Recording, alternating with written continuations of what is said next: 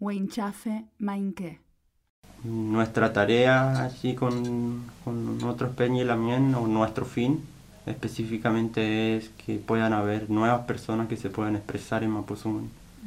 Eh, no solo que aprendan a hacer su chaligún o su, un poquito su pichipentucún, sino que puedan conversar con una abuela en Mapuzungun en, en su cotidianidad, ¿no?